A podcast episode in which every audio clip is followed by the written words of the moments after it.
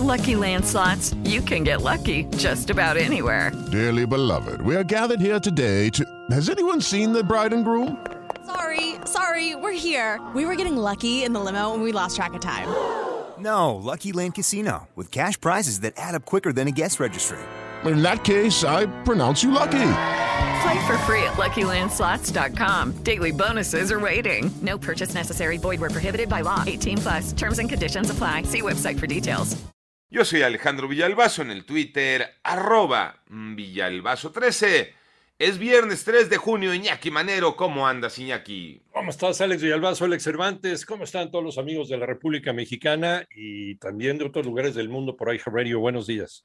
Vámonos con el panorama. Hasta ahora, los eh, viejos aliados acusan al presidente de mantener una alianza con el narcotráfico. Ivonne Menchaca. Al asegurar que el mandatario mexicano tiene un pacto con el narcotráfico, el ex legislador Porfirio Muñoz Ledo le advirtió que su alianza no es heredable. Debe entender Andrés Manuel Observador que su contubernio alianza con narco no es heredable, no es heredable, porque como lo han hecho siempre y en todas partes, en todas plazas políticas, se entiende con el que va a llegar, ya no va a necesitar el narco del presidente.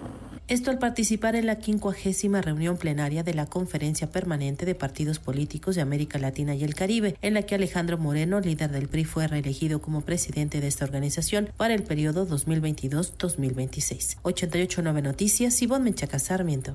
Vamos al panorama nacional. El Congreso de Baja California Sur avaló con 16 votos a favor, 3 en contra y 0 abstenciones despenalizar el aborto hasta la semana 12 de gestación. Los cuerpos de una mujer y un menor de aproximadamente 10 años fueron localizados con huellas de violencia, esto al interior de un predio ubicado en Tonalá, Jalisco. Mientras que la Comisión de Estudios Legislativos del Congreso de Tamaulipas rechazó la iniciativa de reforma de ley que buscaba permitir que las parejas del mismo sexo adoptaran niños. Y tras la audiencia del exgobernador de Nuevo León, Jaime Rodríguez Calderón el Bronco, su abogado Gabriel García dio a conocer que le fue retirada la prisión preventiva por el delito de abuso de autoridad al considerarse que su estado de salud es delicado. Y al fin tendríamos menos spots políticos en los medios de comunicación. Toño Morales. Valida la Corte el decreto en el que se reducen los tiempos fiscales en radio y televisión para el INE. Se considera que el decreto no trastoca la base constitucional de los 48 minutos, pues centra la disminución